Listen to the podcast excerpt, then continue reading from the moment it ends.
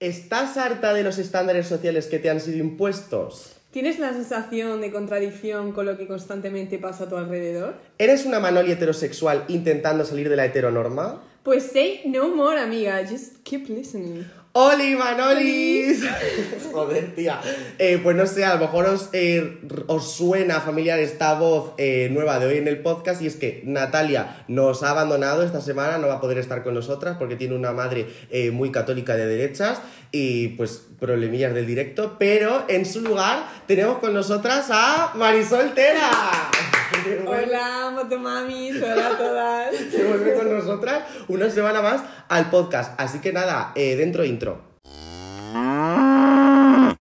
Bueno, bueno, eh, Manolis, ¿estáis contenta con el trabajo de este elenco de dos tías chulísimas? En este caso, eh, todas las semanas eh, Natalia y yo, pero esta semana uniéndose al elenco eh, Marisol Tera, haciendo cositas cada domingo a las 4. Eh, well, pues lo que tienes que hacer es no olvidar seguir nuestro podcast en las plataformas en las que los estés escuchando, ya sea Spotify, Apple Podcast o ebooks, etcétera, y eh, apuntar eh, pues en el simbolito de las estrellitas pues tu valoración. Tampoco olvides seguirme en mis redes sociales, arroba MDLM y eh, las redes sociales de Natalia, arroba ale.sketch. El problema es que Marisol Tera no es una persona muy activa en redes y por lo tanto no le apetece que la siga nadie, así que esa es la razón por lo que no damos sus redes sociales. Y dicho esto, Marisol, junta tus manos con las mías, hermana, y recitemos juntas el siguiente, eh, nuestro conjuro. El podcast que castiga a los heterosexuales. El podcast que no le tiene miedo al éxito. El podcast que te arruinará la vida.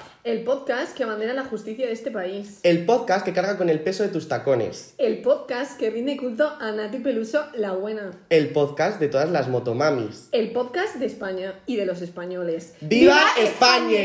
Dilo, tata, ya, inclusividad. Eh, pues nada, que ¿qué tal estás, Marisol? Que me cuentes. Pues... Te noto un poco nerviosilla. Eh, sí, bueno, es que me da miedo no estar a la altura de la Nati Pelusa. Joder, pero, eso, o sea, vamos a ver, Nati Pelusa, claro, tiene el listón muy alto, Claro. pero es un listón como un Claro. poco de, como del submundo. Así que tú por eso no te preocupes. El listón yo creo que está a la altura de cualquiera. Pues mira, muy contenta estoy porque ayer acabamos ya las prácticas, o sea que liberada totalmente. Liberada. Ya, pues nada, con el objetivo de a ver si salimos a Cuenca el miércoles. Yo es que salí ayer, eh, que tampoco me duró mucho porque a las 3 ya estaba en mi piso otra vez, pero que cuando queráis... oye- Ah, que por cierto, me encontré una persona que luego te digo quién es. Vale. ¿Vale? Vale. Así que nada. Eh, vamos a ver, que te quiero comentar, Marisol, que la semana pasada salió Motomami. ¿Qué, qué, qué- qué me comentas de esto? Que salió Motomami, tía. Eh, pues nada, muy contenta pues de que tengamos un referente en España como la Rosalía que se Que es el top 1 en álbum global, en plan que está por delante de Dualipa y de Doja Cat, en plan, eh, ¿qué cojones? y que seguramente se lleve muchos premios. Seguramente sí. Eh, Pero y no solo en Grammys latinos, ¿eh? Yo creo que en los Grammys, eh, ya como los, los que se hacen en Estados Unidos, eh, ahí yo creo que se va a llevar también, ¿eh? Y las, pedazos, sido- y las pedazos de actuaciones que vamos a, a te- a- nos va a ofrecer, que si ya eran guays sí. las del mal querer, Sí. o sea, Motoman, perdón. Y en estilismo ya ni te cuento. o sea Bueno, que- y sobre todo el mensaje de su último álbum, que es, o sea, yo creo que se podría eh, transcribir en hago lo que me da la puta gana y me da igual si a la gente no le gusta porque eh, la fama es pasajera y lo deja muy claro en todas sus, en todas sus canciones. Mm. Y porque ella ya demostró con el mal querer, en plan, lo buena artista que es. Entonces ahora Total. literalmente puede hacer lo que le dé la gana, las Total. mezclas que le dé la gana. Eh, yo qué sé, ya se ha coronado como referente, así que. Eh, a nivel mundial encima, o sea, es Sí. que está... Bueno, y ahora sección de unpopular opiniones y noticias que tendrás que creerte, así que te traigo aquí un inciso que me está pasando muchísimo últimamente y que por ejemplo ayer en Cuenca Club me pasó y es la geminifobia. Mira, de verdad, yo tengo, o sea, yo tengo un suplicio con el, el hecho de ser Gemini. En plan, eh, la Tenéis muy mala fama, eso sí. tenemos malísima fama, pero que yo soy muy buena persona, Marisol. Ya, Yo- pero es que el mundo es así de cruel.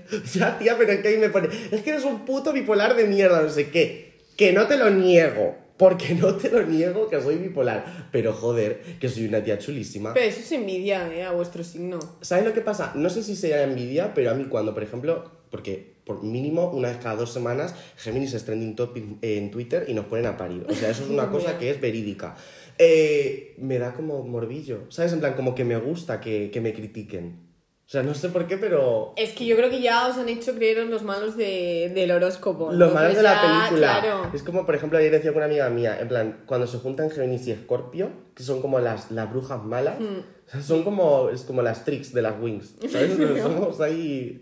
Yo, yo creo que también un signo del horóscopo, en plan, como que está muy tapado, pero que también es muy, ahí tiene un fondillo oscuro, es Aries. Lo que pasa es que la gente no se da cuenta. Pasa desapercibido. Pasa muy desapercibido, Sí, pero a mí Aries sí, me parece ahí con, con, una, con una máscara ahí como de, del zorro. Sí, juro, sí. ¿eh? ¿Sabes qué pasa? Que yo soy Sagitario, entonces con los Géminis yo los amo. Sagitaria eh, como la drag queen. Larga vida a los Géminis. Pues sí. Es que a mí las Sagitarias además es que me caen genial porque están puto locas. Y mi hermana es Sagitaria. ¿Ves? Y es que se lo pasan, Sí, de verdad, sí. me encanta la gente Sagitario. No tengo muchos amigos Sagitario, tengo que decir. Siempre suelo tener pues eh, Capricornio, Géminis o Cáncer. Pero Sagitario, o sea, adoro. Lo que pasa es que a mí no me gusta mucho juzgar a la gente por su signo del horóscopo. Pues yo te diría que la mayoría de veces coincide, ¿eh? Yo creo que coincide un poco. Coincide mucho, pero no me Sí. gusta juzgar, tía, porque me estoy viendo en la geminifobia durante toda mi vida y yo ya no puedo más. Ya, ya, ya. No ya. puedo más. Bueno, eh, siguiente cosa que te quería comentar es que hoy la cosa va de películas Disney. Ah, sí. Eh, hoy la cosa va de películas Disney y yo te quería preguntar si habías visto la última película de Pixar, Red, que está en Disney Plus. No, pero me hablaste de ella. Vale, pues habla sobre la menstruación, el, cambio físico y hormonal adolescente, eh, cómo controlar los sentimientos, eh, dejar de hacer todo lo que nos indican nuestros padres y empezar como a pensar por nosotros mismos, vamos, así como eh, subtítulos, lo que en España llamamos la edad del pavo, ¿sabes? En plan, Sí, sí, en plan, sí, como, eh, lo que en España llamamos ese. Y entonces, la cosa es que esta película, pues, como que ha sido muy aplaudida por aquellos que deseamos eliminar y abolir todos esos tabúes acerca de la menstruación y de la pubertad, y ha sido muy incomprendida, muy criticada por aquellos que no son capaces de ver mucho más allá. Entonces, yo abogo a que la gente vea esta película Red, porque además es monísima. O sea, hay el, el, el panda este, el panda rojo, es monísimo, te lo juro. Pues es que, o sea, lo de la menstruación, yo te diría que es incluso por parte de las marcas, por ejemplo, de las compresas. Había un anuncio hasta hace súper poco, no sé si era de Evax o, o de Ausonia, no sé, pero salía una chica que se manchaba el pantalón de sangre y venían sus amigas corriendo a darle una compresa en plan, ay, cámbiate, cámbiate, cámbiate. ¿Pero por qué? O sea, tendría que ser algo totalmente natural, bien visto, o sea, de Que no haya que esconder, en plan que, joder, que se pueda eh, tratar con total normalidad. Es que yo he vivido muchas Exacto. situaciones en mi, en, en mi instituto en las que muchas chicas a lo mejor han manchado la silla de regla Sí. y ya estaban los típicos eh, machirulacos que les, se les estaba empezando a poner los huevos negros, ¿sabes? Ya a decir, ¡ay, que se la ha manchado la silla de rojo, que tiene la Sí. regla! Madre mía, por Dios. Sí, sí, sí, sí. Madre mía, se, por pasa, Dios. se pasa muy mal. Es se que no, no- mal. no puedo más con esta simulación de... pues Yo para mí, o sea, para mí esto no es la vida real, esto es una utopía. Para mí la vida real es otra. Es una simulación, Es una totalmente, simulación, de verdad, lo que totalmente. pienso. Y ahora pues ya vamos a introducir el tema del que vamos a hablar hoy, eh, que pues me hace muchísima ilusión y sobre todo por la invitada que traemos hoy, que pues nada, es amiga mía desde hace relativamente poco, eh, pero es una tía majísima, estudia criminología y pues nada, viene con nosotros aquí a comentar el tema de hoy, tu sicaria. Hola. ¿Cómo estás, Tusi? Pues mira, nerviosa. ¿Nerviosa? Sí, bastante. Vale, bueno, pues a ver, para que se te quiten un poco, para que se te quiten un poco los nervios, cuéntame algo más de ti, yo qué sé, eh, tu biografía. ¿Qué pondría en la Wikipedia cuando buscas tu sicaria? Hostia, pues. A ver, primero, mm, me siento bastante abierta de mente, ¿vale? Muy bien. Eh, soy escorpio, que no soy muy de horóscopos, pero Ojo, bueno, para la gente que lo sea. Pues es que eh, pues, amor, justo eso es los estaba hablando. Scorpio y los Géminis es que nos llevamos, que somos las Pero no me siento nada identificada con ese. con lo que dicen de escorpio, la verdad. Pero porque a lo mejor eres transhoróscopo. Pues mira, no sé qué es eso. pues pues de- Una- precisamente no el término trans es de lo que vamos a hablar hoy, pero Sí. bueno. Bueno, y pues poco más, o sea, bastante también libre en el sentido de quiero irme fuera a vivir, Qué guay. no quiero estar aquí en España. Pero yo por, haciendo yo, por ejemplo, o sea, ya que España va a pique, porque España va a pique, y sobre todo en los, en los últimos tiempos, a mí me parece muy importante que, yo, que, que las nuevas generaciones nos quedemos aquí y trabajemos aquí, por lo menos para levantar un poco el país, porque es que yo creo que esto va a acabar siendo... Esto va a acabar, esto va a acabar fatal. O sea, ¿habéis visto la película esta de Inside Out que se cae en todos los mundos así en la cabeza de la muchacha? Pues nos va a pasar eso. O sea, un día va a que llegar ¿eh? y, el, y el- el- la bolita esta de las campanadas del- de la puerta se va a caer, va a porrear alguien en la cabeza y se va a morir. Sí, pues no sé, yo sé que me quiero pirar, pero cuando yo me vaya a jubilar, volveré a España, porque mejor que en Pero es España que no eso está fatal, pero ¿y la, y la pensión? Ya no la vas a cobrar, Bueno. porque no vas a ver... No va a cotizar aquí, ¿eh? Claro, no vas a cotizar aquí. Bueno, no pasa nada, lo iré viendo. Lo iré viendo. que Pero vamos, es- que mi que trabajo tampoco me permite mucho viajar, quiero decir. Bueno, sí, es verdad. Es, es- ya, y bueno, y al final sí, supongo que querrás hacer oposiciones para policía, ¿no? No, no. Ah, no. No me gusta, no. Pero a mí me habías dicho que sí. ¿Yo? Yo ah, no, digo Vale, yo. vale, vale. O Entonces, sea, que a lo mejor en algún momento de mi vida me da por ahí, pero. claro, nunca día- se sabe. Por, por probar, no. No. se sabe. Bueno, tú sí. Me interesa mucho saber eh, qué tipo de croqueta eres. O sea, ¿qué, qué- qué te gusta la croqueta? O sea, ¿qué tipo, ¿con qué Bueno, tipo de mira, croqueta te sientes de- identificado? Yo, por ejemplo, soy de jamón ibérico. Yo y no, ella es la de carrillera. que no como jamón, así que. mm, no. ¿De Sería de, boletus? setas y espinacas. Ah, mira. Además, aquí están. Esas no las he probado, de verdad, ¿No? las tengo que probar. No tienes que probarlas, Joder. Bueno, por fin vamos a introducir el tema de que vamos a hablar hoy, chicas, y es que esto va a ser un poco a modo de tertulia. Vamos a hablar de el género en general. Y pues nada, que a mí me apetece preguntaros qué es para vosotras el género. A ver, para mí el género es como tú te identificas, como tú te, te expresas y no tiene nada que ver con el sexo, obviamente yo creo que eso ya lo tienes todo el mundo como, ¿no? Aprendido. Todo Por el lo- mundo la de- gente que escucha este podcast o que por lo menos intenta Bueno. tener la mente abierta, supongo que sí, pero... Pero yo sobre todo no. eso, cómo tú te expresas, cómo tú te identificas. Ajá, muy bien. ¿Y para ti, Marisol? Pues para mí es más o menos la definición, pero no del todo, porque una cosa es el género y otra es tu expresión de género. Claro. Entonces también ahí se ve un poco mezclado porque pueden ser cosas diferentes, puede ser que se corresponda tu expresión de género con los cánones de género que tenemos ahora, con lo normativo, pero realmente no tiene por qué. Claro. Entonces yo diría que es más algo con lo que te identificas que más que cómo tú expresas tu género. Yo creo que también. Yo creo sí. que dentro del Entran, la- género- entran las dos cosas en... Claro, en- dentro del género hay como identidad de género y expresión de género. Que no Exacto. tiene por qué ser igual, pero bueno, yo creo que es una forma también de expresarse. Sí, hay que, hay, hay que aprender a separarlas, porque tú puedes eh, identificarte con el género masculino o femenino o con el género no binario y expresarlo de una manera totalmente diferente. Yo, por ejemplo, eh, he visto una entrevista justo esta mañana de Luke Loren acerca del género no binario, que, en el que el entrevistado, que me parece que era Josh, se llamaba, eh, decía que, mm, que dentro de lo que es el género no binario entran todas, o sea, todas las expresiones que te puedas imaginar, la- las, que te puedas imaginar, pues se puede expresar ese género Claro. de todas las formas en las que te imagines. Entonces al final es eh, un dilema entre identidad y expresión. Por eso yo os traigo un reportaje en esta nueva sección que se llama Street Manoli. Y es que yo pues he salido a la calle a preguntarle a los jóvenes, a la gente joven de nuestra generación, que pues, la, un, un par de cuestiones en cuanto a género. Así que pues esto es lo que me han contestado. Hola Manolis, hola Natalias. Me vengo hoy vestida de Manoli reportera porque cogí un poco de complejo con la Rosalía, pero yo no voy vestida de Lidia Lozano, voy vestida de Manoli. Y bueno, he venido por aquí a las calles del 100 montaditos de eh, los Moncloliers. Y pues nada, me vengo aquí para preguntarle a la juventud sobre qué es lo que piensa acerca de cuestiones de género. Así que venid conmigo. A ver, eh, cuando yo te digo la palabra género, eh, ¿qué es lo primero que se te viene a la mente? ¿Qué definición me darías? un constructo social que hemos seguido durante muchos años y que ahora se está cambiando y nos hemos dado cuenta de que se puede cambiar, es que es eso, ya está nomás. ¿Sabrías diferenciarme entre una persona cis y una persona transgénero? O sea, yo creo que transgénero es cuando una persona no se siente identificada con su cuerpo y se quiere cambiar eh, al otro sexo, ¿no?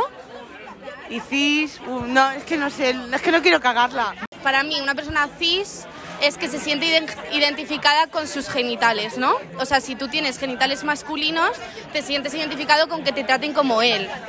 Y una persona trans es que no está cómodo con el sí, con, como con los genitales que ha nacido y se siente identificado con el otro género.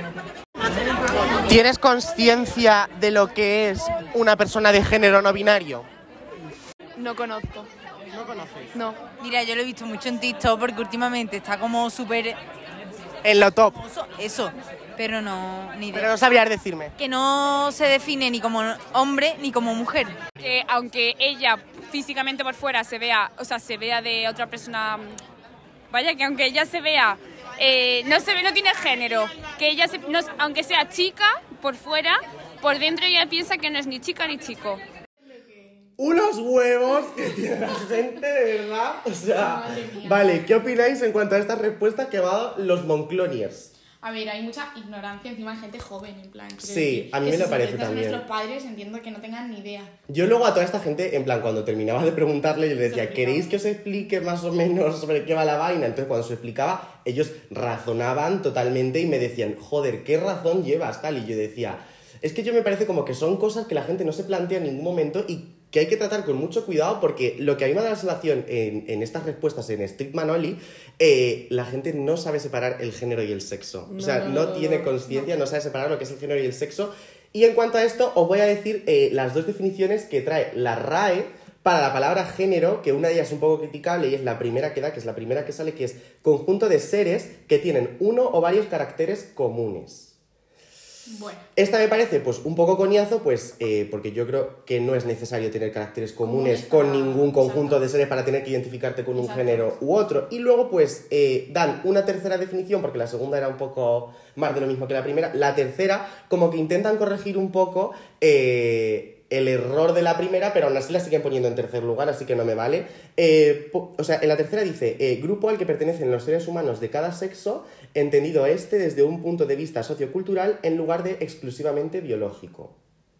bueno, un poquito mejor. Bueno, un poquito mejor que lo intentan, int- intentan arreglar un poco el estropicio de, Sí. que han- habían hecho antes. Y mm, una cosa, ¿alguien te había dicho que no quiere saber nada después de tú preguntarles y que no tenía... No, sí, na- no, nadie me lo dijo. Ah, A ver, en plan, tampoco le pregunté a muchísima gente, ¿eh? o sea, pregunté como a eh, personas aleatorias sobre Mm. todo, pero no, o sea, nadie me ha dicho... Lo que sí vi, eh, gente sobre todo eh, que, que se entra mucho dentro del estereotipo cayetano, como que no me entendía mucho. Por ejemplo, una chica eh, me decía, en cuanto, a la, en cuanto a la pregunta de qué es una persona de género no binario, me decía una chica, ¿pero qué, qué siente una persona de género no binario? Yo le decía, mira, eh, para empezar no sabría decirte porque no soy de género no binario, pero me imagino que te sentirás eh, como una persona que no se identifica con lo socialmente impuesto en cuanto a lo que es ser de género masculino o ser de género femenino. Y porque si yo a ti te pregunto qué es sentirse de género femenino, ¿qué me ¿Qué dirías? Y me dijo, pues no sé, sentirme una chica, no sé qué. Digo, pues ya está. Digo, pues totalmente válida tu respuesta con la que te podría dar una persona de género no binario. Pero es que para ¿Me mí esa es la pregunta. En plan, ¿qué es sentirse mujer? ¿Qué es sentirse mujer? ¿Qué, es sentirse, hombre? Y esa pregunta Ay,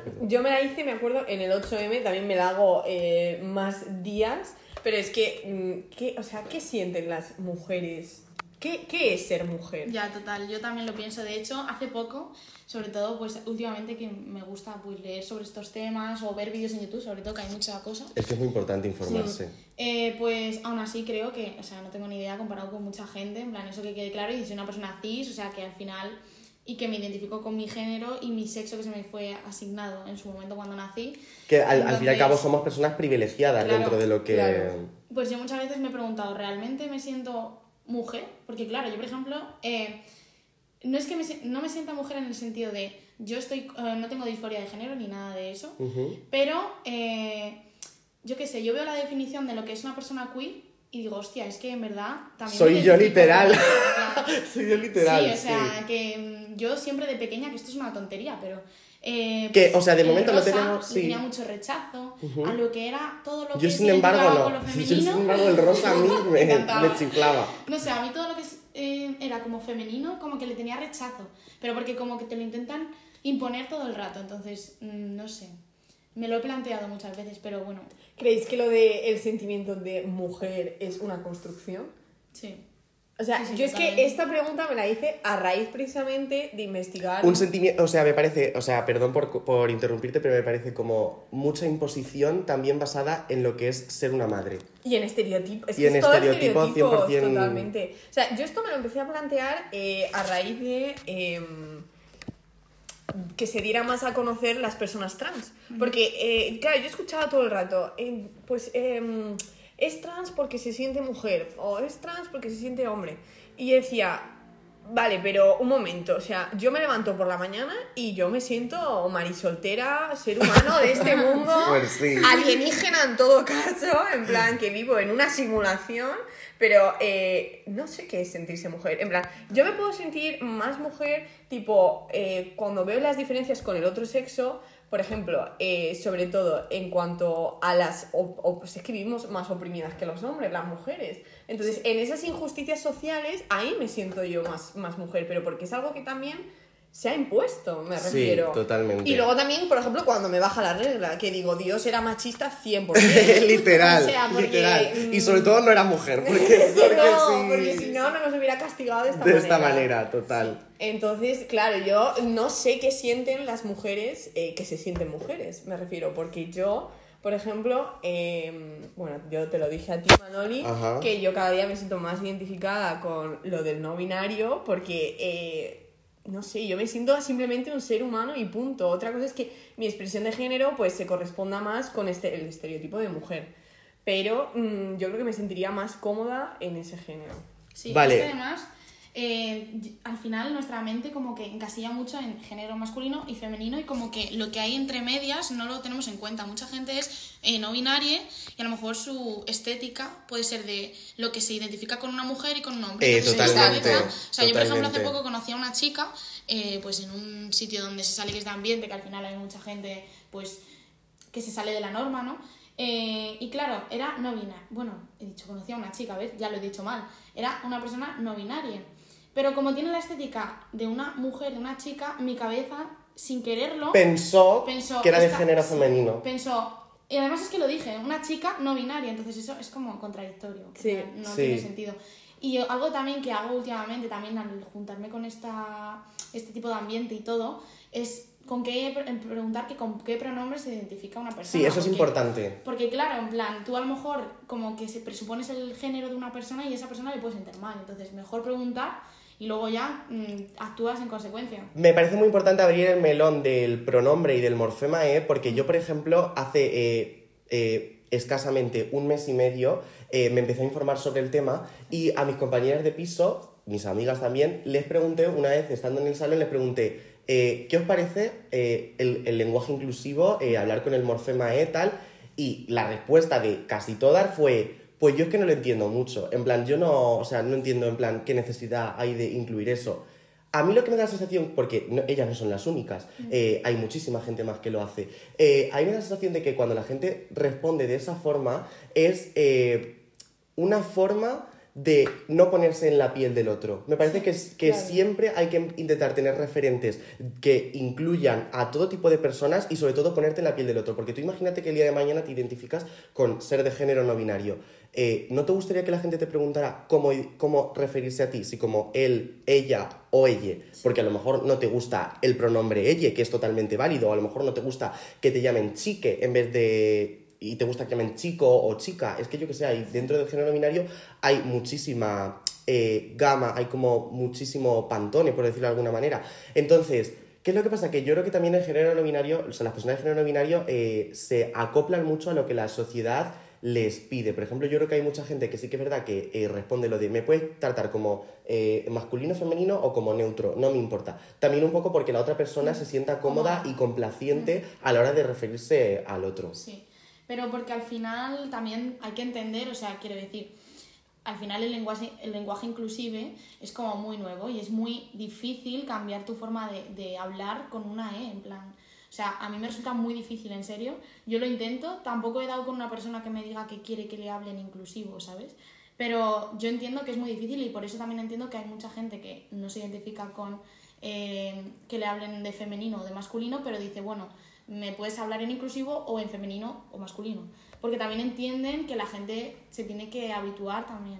Es que es un esfuerzo activo que hay que hacer, me refiero. Mm, a ver, a mí, por ejemplo, me hace mucha gracia, eh, yo no sé si tendrá que ver todo esto de que yo eh, cada día pues me siento más identificada con este género, pero es que en el valenciano, ¿vale? Se habla con la E, entonces me parece súper gracioso porque en el valenciano decimos elles, o sea, mm, o eis. en Ya eh, fuisteis pioneras. Exacto, exacto. sentido, Por ejemplo, modo. arquitecte, ¿sabes? Sí. Como- Adelantades. Claro, eh, adelantades. Es que está bien dicho en valenciano. Entonces, Eh, pues a ver, yo creo No que... serías una persona a la que le costaría mucho trabajo No, adaptarse a, no. a tratar a una persona A mí, a mí no, a mí no. O por lo menos a los valenciano parlantes, desde luego que no.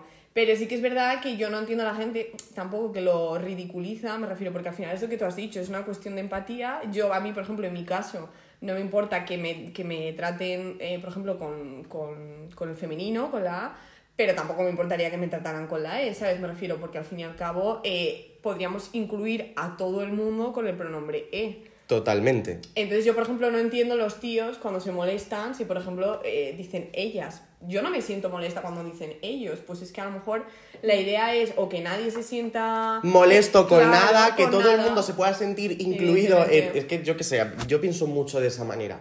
Luego, otra cosa, eh, ya como para eh, cambiar un poco el temilla, eh, es también eh, aprender a separar, que es muy importante, lo que es el sexo y lo que es el género. género, sí. O sea, eh, Que ya se ha visto que hay mucha confusión. o sea, hay mucha confusión, por eso me apetece como eh, responder a las preguntas de la sociedad, porque sobre todo esta gente, yo les he dicho que se los escuchen el podcast cuando salga el domingo a las 4, entonces supongo que lo estarán escuchando.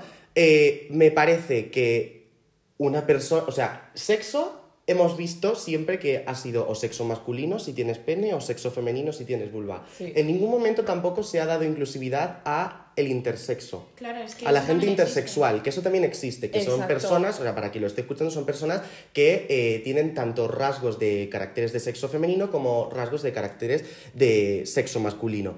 Entonces, ¿podría ser un, ter- un tercer sexo, aunque sean personas minoritarias, por una eh, variación genética en algún momento de su gestación? Pues sí, es totalmente válido. Es una persona que ha nacido con esos caracter- caracteres sexuales. ¿Por qué no se va a incluir a lo intersexual dentro de un tercer sexo, igual que al género no binario dentro de un tercer género? Por eso hay que aprender mucho a separarlo. Y luego también eh, que el que evidentemente tú seas de género femenino, porque he visto a mucha gente cuando, da- cuando daba la, defini- la definición de trans, el decir que no se siente identificado con los genitales con los que nació. No, perdona. No tiene por qué. No tiene por qué. Eso es una persona transexual que tiene que hacer un recorrido bastante más largo que el de cualquier mujer cisgénero o el de cualquier hombre cisgénero para poder llegar a unos genitales que son pues con los que se siente identificado. Por ejemplo, una persona que ha nacido de sexo femenino si quiere hacer una transición a sexo masculino, pues tendrá que hacerse Sí. una, eh, una operación Una para ponerse un pene.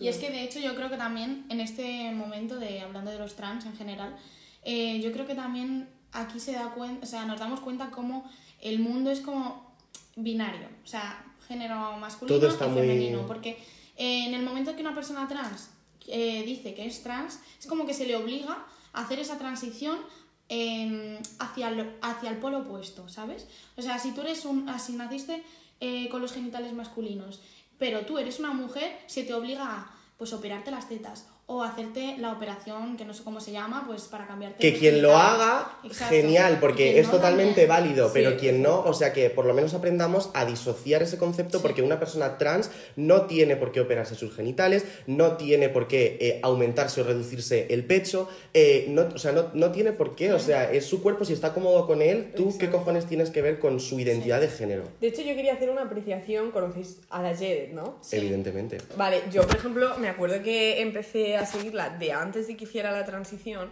y una de las cosas que por ejemplo a mí me... A ver, obviamente ella no tiene culpa, ¿no? Pero a mí una de las cosas que me molestaba, por ejemplo, era ella, después de hacerse la operación, eh, claro, mm, ¿cómo deciros? Pidió todos los estereotipos de mujer. De y a una eso- mujer, los cánones de belleza de Claro, y entonces a mí eso me molestaba mucho porque realmente, eh, pues es que para ser mujer no necesitas tener los labios grandes, no necesitas tener eh, cuerpo de reloj de arena, eh, no necesitas tener los pechos grandes, me refiero. Ella al final, obviamente, es su cuerpo, puede hacer lo que le dé la gana, pero claro, al final ella también cae en esos estereotipos que nos oprimen a las mujeres. Y yo era una cosa de la que me estaba dando cuenta y me da rabia porque al final ella también es referente para muchísimas otras personas y que pues para ser mujer pues es lo que tú has dicho, es que no te tienes ni que operar los genitales. Sí, pero yo también creo, o sea, obviamente tienes razón y al final cayó como en ese estereotipo, pero también una mujer así también es totalmente válida. Claro, decir. también. O sea, Claro. Tiene que haber derecho, diversidad, claro, como las de croquetas, que sí. diversidad de croquetas. Es totalmente válida, pero sí Si que es verdad ha- que, eh, pues, por desgracia, ha caído en el. En, como caemos todos, ¿eh? Porque, o sea, no hay que culpabilizarla a ella que- por haber Exacto, caído en los exacto. estereotipos Es y la de belleza. Es la, la y puta al final, sociedad. aunque yo, por Encajar. ejemplo, eh, que a lo mejor yo no tengo aquí los pechos más grandes del mundo, pero yo siempre, aunque yo esté a gusto con mi cuerpo, siempre hay una cosa que al final es por los estereotipos y todo, que te queda como, es que me siento menos, a lo mejor, menos mujer, más niña, por no tener esos pechos que tienen, pues tía, eh, Menos- final, menos lo que sale en femenina, a lo televisión, mejor, Lo sí. que sale en televisión, que son en la isla de las tentaciones, por ejemplo, todas mujeres súper operadas, que al final te hacen ver que ese es, eso es lo que es ser una mujer. ¿A ti no te Sí. ha pasado alguna vez de sentirte menos mujer? Porque Sí. a mí me ha pasado muchísimas, Muchísimo. muchísimas veces. Y porque yo, eh, cuando hablamos siempre de las narices, mano, yo tengo una nariz para mí súper grande, porque el estereotipo de mujer es tener la nariz muy pequeñita o chata, eh, así como hacia arriba, en plan Sí, respingona. Mm. Entonces, eh, claro, yo creo que me pasaba un poco como a ti, que también, eh, aunque sea por luchar contra esos estereotipos, te alejas más de ellos. Entonces yo creo que por eso lo del no binario también me Y llama mucho la yo, atención. por ejemplo, a la hora de ser un mariquita, eh, me alejo bastante de lo que es lo masculino y me alejo bastante de esa masculinidad frágil que por suerte no la tengo. Sí, o sea, por sí. suerte eso lo tienen los heteros. Eh, Bueno, pero y sí, algún ya. gay también Sí, sí, sí, bastantes, sí, bastantes. Eh, pero me refiero que al final, eh, menos mal que nuestra generación está aprendiendo a dar esos pasitos para, eh, si a ti te apetece alejarte de lo femenino, o no es que te apetezca alejarte, que sin más, tu cuerpo te lo pide, o sea, porque no te identificas con ello, pues te alejas, y si te apetece alejarte de lo masculino, te alejas, y al final hay una cosa, o sea, dentro de un baremo, un rango de lo femenino y lo masculino, hay cosas que son totalmente neutras, hay cosas que están más desplazadas hacia lo femenino, hay cosas que están más desplazadas hacia lo masculino, y... Y no sobre sé. todo, esto se ve mucho también en la típica bollera, así que todo el mundo, incluso yo, eh, cuando a lo mejor estás hablando de una pareja tal, siempre dices, eh, ah, el chico. Te lo iba no a sé qué". decir, es y es que- como, no, tío, es una tía y es, Es igual que- de es que femenina que, otra persona, solo porque a lo mejor tiene. O sea, no se yo- tanto a lo que es lo femenino, pero igualmente es una mujer igual que yo. Y yo, que- por ejemplo, cuando oigo sí. esos comentarios, digo, mira, me voy a mi estuche, que es donde tienen que estar las joyas, porque de verdad que esta, esta sociedad no me merece, de es verdad. que yo me acuerdo que me, me dijo un amigo, eh, tú si fueras bollera eh, serías como el chico de la relación y es como, otra vez, porque tenéis Otra que vez, o sea, otra vez. Hacerlo binario eso también, es Y que me hetero. da una rabia. Siempre tiene- Sí. Y son comentarios de hombres Sí. que tienen la puta fábrica de yogur griego en el de verdad que no pueden, o sea, de verdad que, que- o sea, Sí, sí, qué es cojones, que es Sí, horrible, o sea, sí. siempre son comentarios igual y también de muchas mujeres, eh, Sí, que digo lo de la fábrica de sí. yogur griego, pero que Es que las yo, mujeres yo iba a decir, no sé si te ha pasado, pero yo, hay mujeres que yo creo que se meten tanto en el papel de mujer, o sea, se lo creen tanto los estereotipos. Se meten mucho en el papel complaciente hacia los hombres. Exactamente, Y también en, en complaciente no solo en cuanto a lo sexual y, Y lo muy físico, de sino en... que lo has dicho tú también, sí, sí, muy sí, sí. mezclado todo, o sea, yo lo siento mucho, pero también es muy estereotipo Cayetano, yo, por ejemplo, cuando veo a la Pombo, es que digo, es que es la... Es, Total. es- es Pues el otro día, el otro día le dieron el ídolo, o sea, el Sí, premio el ídolo del año. sí, o sea, como que, el más ¿a qué? importante. ¿A y yo, ¿Premio y dije, eh, que me digan quién es el jurado. Luego, digan quién es el jurado. Que se, lo, que se tumbo todo. Que encima le copian to- to- toda la población eh, cayetanense de, Eh, de España. habiera y por haber. O sea, y es como, tío, y yo me siento súper mm, di- distanciada de eso. O a lo mejor es que me, me repele o lo rechazo. Pero es que, claro, mm, como que te tienes que encasillar ahí en ese mundo de ser, de querer ser madre. No te obliga a encasillarte, pero mujer. no te obliga a encasillarte porque yo creo que ella sí que O sea, es como que es muy abierta. Ella en sí es muy abierta, lo que pasa es que Sí, pero lleva eso no tiene nada que ver. lleva un claro sí pero lleva como un modelo de familia y un modelo de sociedad que no representa a todo el mundo y que eh, por desgracia es mayoritario en España Sí. y que claro las minorías pues somos pues las desplazadas Y que yo creo que, que también no- tiene mucho que ver el que ella es religiosa.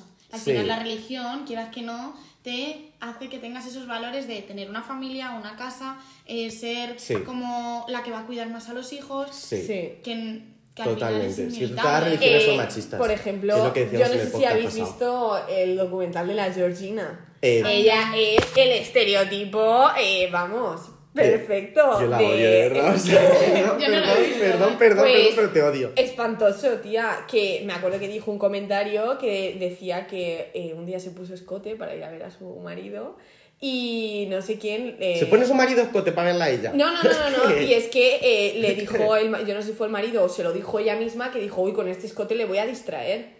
Digo, pero guapa, que Yo, vives en eh, el Pero siglo esto, XXI. esto es como con Es culpabilizar a la mujer. las mujeres mujer al volante peligro constante, no, porque supuestamente conducimos mal, pero a lo mejor es que los hombres tienen media neurona que nos ven y claro, se quedan ahí. Yo me siento fea y gorda, como diría Terelu Campos. Pero ¿Cómo? que yo me siento fea y gorda, como diría Terelu Campos, porque luego veo a gente de, esa, de ese calibre y digo, No, joder. es que a mí me repele mucho ese ambiente, te lo juro. Yo quiero también. destacar las figuras como son eh, Miley Cyrus, por ejemplo, que ella creo que se identificó hace tiempo de género neutro, que bueno, Sí, esto de- creo que ya ha evolucionado. Demi a- Lovato es de género no binario. Demi Lovato, eh, luego también eh, Sam Smith. Ujú, Que también. Eso es otra, que la gente que dice que eso va por modas, o sea, es que eso me molesta muchísimo. Es como De verdad. ahora a Demi Lovato creo que la criticaron por eso, Muchísimo. como que era una moda, tal, y es Sí. como- Porque ella también se identificó, bueno, eso, dijo que, pues, que era queer, eh, pero al principio, pues ella, no sé si, pues eso, que también ha ido evolucionando y también ha tenido muchos cambios en cuanto a su expresión de género, ha ha tenido muchísimas transformaciones, por así decirlo. Yo Todo se ve en los videoclips. Y claro, la gente se cebó con ella. Sí. Totalmente. Y luego también, pues, eh, por ejemplo, está Harry Styles, que bueno, eh, creo que no sé si él, él es em, hetero o si... se Creo que sí, creo que sí es hetero. Pero, por ejemplo, es un hombre, claro, que lleva una estética Que sale mucho de la estética masculina. Sí. Vale, chicas, eh, dos últimos puntos que me gustaría entrar en ellos es sobre el tema de la lucha por la abolición de, de los géneros. O sea, por parte de lo que es la lucha feminista. Era justo la, una pregunta que os quería yo plantear. Ah, pues venga, pues planteala. A ver, ¿creéis que es necesaria tanta categorización? ¿O la utopía ideal sería que no existieran los géneros, Vale, que no hubiera que clasificar? tengo la respuesta a eso porque justamente hace dos semanas eh, tuve que luchar porque se me visibilizara en esta respuesta. ¿Qué me pasó? Eh, pongo en contexto, estoy en mi pueblo hace dos semanas hablando con un chico que se categorizaba como feminista, entre comillas. eh, Muchas comillas, ¿no? Muchas comillas. eh, que decía que sí, que, que él veía genial, porque claro, él a mí como me ve desde un perfil muy abierto, decía, bueno, pues yo a este le voy a decir eh, cuatro cosillas para comerle la oreja y él no sabía que yo tengo siempre mi as bajo la manga. siempre lo saco, sobre todo con la gente heterosexual. Entonces, él, él me dijo como que yo eh, soy feminista y, y a mí me gustaría luchar porque en un futuro... eh, hubiera una abolición del género, o sea, que no que todo el mundo fuera una persona, no sé qué, tal. Y yo le dijo, sí, sí, me parece bien. Y, le- y luego le pregunté, dije, ¿pero tú reconoces el género no binario como un género? Como un tercer género, como lo que es. Y dijo, ah, no, es que yo eso ya, no sé qué. Y dije, pues se acaba de terminar la conversación. Pero ¿sabes por qué? Porque a mí me parece muy bien, que es lo que tú decías, a mí me parece muy bien eh, que se luche por la abolición de los géneros, que es lo que se está luchando también desde, por parte del feminismo, se busca la igualdad, pero también la abolición del género y que se nos visibilice como personas y no con lo que nos identifiquemos. Pero, eh, vamos a ver, o sea, todavía hay mucha desigualdad, todavía hay mucha lucha por recorrer, todavía hay mucho camino. Mientras eso lo recorremos y mientras llegamos a esa igualdad, me parece necesario que se categorice, que se visibilice y que se den eh, facilidades y comodidades a las personas que son de género no binario en la sociedad. Hasta que nos pase eso, no va a conseguirse la igualdad y no se va a poder abolir el género. Yo es que no, o sea, no estoy de acuerdo con que se, o sea, con la abolición del género, sino con que no haya simplemente masculino y femenino, sino que se meta, eh, por ejemplo, que tú puedas tener en tu DNI género no binario. Claro. Eso yo lo veo bien. Pero también creo que es necesario muchas veces unas etiquetas para que las personas se sientan cómodas Inclusivas, y se sientan incluidas. incluidas en algo, claro, y se sientan parte de algo y entiendan lo que les pasa. Porque Claro. al final, eh, antes cuando no, no se hablaba ni siquiera del género, del tercer género, del género no binario, eh, que ahí dentro de ese entran pues muchas variedades, eh, la gente, claro, se sentiría rara, se sentiría de yo qué soy, en plan, no, me, no encajo en esta sociedad. Entonces yo creo que sí que es necesario, que no hay que abolirlo, sino que hay que incluir eh, más opciones, que no sea lo binario, A lo mí de me- siempre. Es que para mi pensamiento es mucho más fácil que simplemente en el DNI, pues eh, por cuestiones médicas, pues bueno, se incluya, eh, porque obviamente, a ver,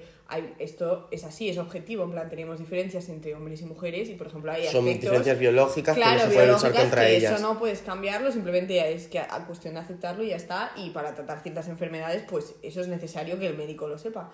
Pero es que lo veo lo único necesario que tendría que poner en el DNI. Me refiero, la cuestión del género yo ya la veo algo personal que no tienes ni por qué tener claro tú mismo. O sea, es que habrá gente que tenga unos cacaos en su cabeza y es verdad. totalmente válido. Entonces, yo para mí, para mi pensamiento es mucho más fácil si no hubiera que identificarse con nada, si simplemente nos viéramos todos como seres humanos, pero obviamente esto es como súper utópico. Es muy utópico. Yo creo que tienen que pasar como exacto, es lo que tú has dicho. 3.815 Primero hay que pasar por más. esa categorización, que eh, se luche porque la gente eh, sea mucho más abierta y vea que esas mm, clasificaciones existen y luego ya después de eso que no sea necesario y que se pueda abolir el género. Es que eso tendría que ser cuando haya una mm, igualdad plena. Claro, eso es a lo que yo me refería claro, con o sea, mi- sí. que va a Que eso costar no va a pasar, no lo vamos a ver, yo creo, Sí, por Sí, desgracia, pero... yo creo que tampoco, pero bueno, nos moriremos sabiendo que hemos estado en la lucha. Y por último, me apetece ya comentar, como para terminar, eh, lo que se entiende por definición de género no binario, porque la gente en la entrevista,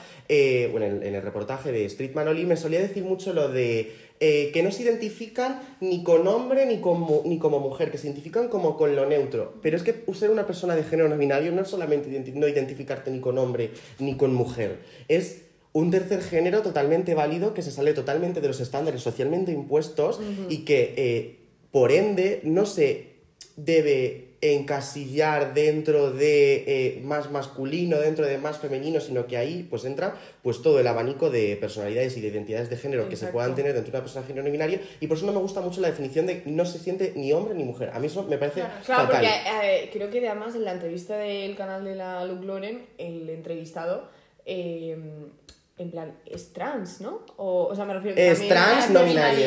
¿Ves? O sea, que es que también hay personas trans dentro del género no binario. Claro, o sea, son, o sea, son, eso es algo importante de lo que hay que tratar, que es eh, eh, el decir, hay personas trans dentro del género no binario porque eh, hay personas que tienen mucha disforia de género. En el momento en el que tú tienes disforia de género, tú te puedes incluir dentro de ser una persona transgénero dentro de lo que es el género no binario. Sería, ¿no?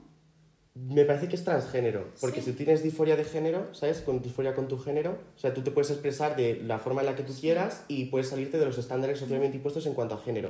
En cuanto a lo sexual, pues sí que puede haber también personas transexuales dentro de lo que es una persona género binario que quieran trans, o sea, que quieran transicionar a tener pene o a tener vulva, ¿me entiendes? Y, o sea, es muy difícil porque la gente suele como eh, mucho eh, confundir este hecho y es el hecho de que las personas de género no binario son lo neutro, ¿me entendéis lo que quiero decir? Que son lo neutro y que ellos no se pueden que identificar. personas, o sea, como muy andróginas en ese Sí, sentido. eso es a lo que me refiero. En plan, y eso, no es y eso no me parece que no es así. En plan, puede ser eh, también lo opuesto al, al andrógino, o muy andrógino, o, muy masculino o muy masculino o muy femenino. que no se- no claro, y eso es lo que yo quería comentar, que puede haber personas que sean trans dentro del género no binario, pero que también hay personas que no son trans porque son más cis eh, normativas Sí. dentro de ese género, como por ejemplo le puede pasar a Miley Cyrus, o a Demi Lovato, o a Sam Smith, que pues pueden ser un poco más cis normativas, pero que pues son totalmente válidas dentro de ese género. Exacto. Y luego también algo que eh, no suele entender la gente es el género fluido, en plan, que es como, claro, un día te sientes mujer, un día, eso es lo que dice la gente, un día te sientes hombre y eso no es así al final. O sea, el género fluido es algo que también es totalmente válido como cualquier otro género. Es que al final el género es un espectro muy grande y yo creo que es lo que tú has dicho, o sea que hay muchísima variedad y es muy importante para las personas que no se sienten eh, tan normativas, que ven que no encajan en este sistema binario, eh, pues que se reconozcan y que vean que hay más gente que les pasa lo mismo. Sí, y yo creo que también el género fluido es un poco lo que vosotros decís de eh, abolir los géneros. Es como que Sí. ellos, yo creo que en el fondo no se identifican, creo, ¿eh? o sea, quiero decir yo, además no conozco a nadie que se haya definido como género fluido. De hecho, me hubiera gustado traer a alguien Sí, de, género sí. no, de género no fluido, de lo que sea. Sí, pero, o sea, yo creo que, pues eso, es como que van más fluyendo, no se etiquetan tanto, ¿sabes? Creo, ¿eh? Yo creo que también. Y o sea, está, bien, está bien esa categorización dentro de lo que es la sociedad para que veamos un poco Mm. eh, lo que es salirse de la heteronorma. Que se puede ser heterosexual y se puede salir de la heteronorma, porque mucha gente heterosexual Sí. eh, dentro de mis amigos y de los vuestros escuchará este podcast y que sepa que de ahí se sale. De ahí- Sí, de de ahí la se sale. heterosexualidad se sale. No, no de la heterosexualidad, de la heteronorma impuesta por el eh, patriarcado Eso, de mierda. Pues nada, chicas, que qué guay, que ha sido una tertulia... Bueno, yo quiero acabar con una Ah, frase que me parece muy importante y que siempre como que la tengo en mente y es que hay que desaprender para poder avanzar. Quiero decir, Sí. nosotros venimos al mundo con unos ideales, con una sociedad que nos impone muchas cosas, pero para poder entender, para poder avanzar como sociedad, tenemos que desaprender muchas cosas. Hay que deconstruir. Exacto. Que Frase célebre me parece genial. Es Sí, que sí. total, porque eh, de hecho, por ejemplo, en el colegio es que se nos ha enseñado también eso, indirectamente. No nos han dicho si tienes pene eres chico, si tienes vulva eres chica. A mí por lo menos no, pero sí. Pero implícitamente te lo Tu, han dicho. tu familia, el colegio, o sea, todo durante muchísimos años, pues te ha enseñado una cosa que no es la realidad impuesta. O sea, no es, no es.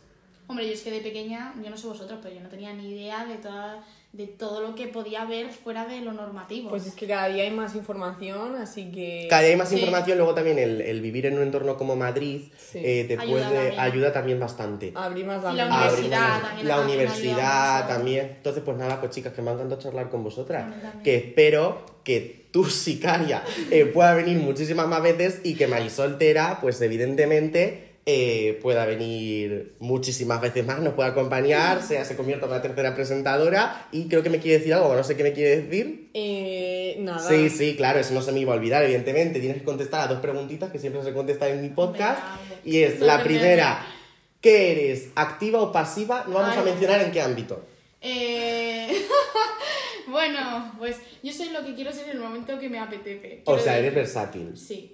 Ella es fluida. Pero Pues sí. yo fluyo, yo fluyo en el momento, ¿no? pero sí que es cierto que eh, a lo mejor más pasiva. ¿Sí? Un poquito. Qué Sí. guay. Esto porque me da, a mí los pasivos siempre me gusta muchísimo. Tienes ahí. Me siento como con con vibes, con el mismo vibes. Y luego, otra eh, pregunta final eh, sería, eh, ya que has a, a nuestro podcast por primera vez, ya eres una Manoli más, sea, tu sicaria ya se va a quedar como un nombre ya para los tiempos. La es, pro- prometes saltar, aullar, rumbear y bailotear y tender en todo momento una mano amiga a tus colegas melómanos, Hombre. melómanes o melómanas. O lo que sea. Por supuestísimo. Sí. Desde aquí reivindicamos la lucha por la visibilización del género no binario que consideramos eh, muy importante, de personas transgénero, transexuales, eh, también que las personas cisgénero, por favor, abran su mente en cuanto, en cuanto a estos ámbitos, porque como le decía a una chica ayer, el día de mañana vamos a tener hijos y me parece que hay que estar socialmente preparados para lo que nos puedan proponer en cualquier momento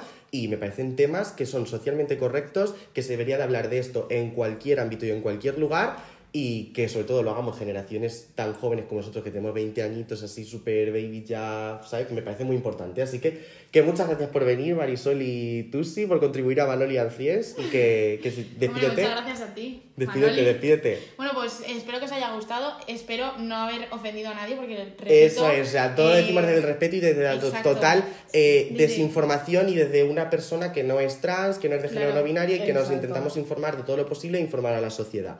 Despídete Marisol. Eh, pues nada, que yo creo que el podcast de Manoli and Friends va a hacer que España sea un país mejor.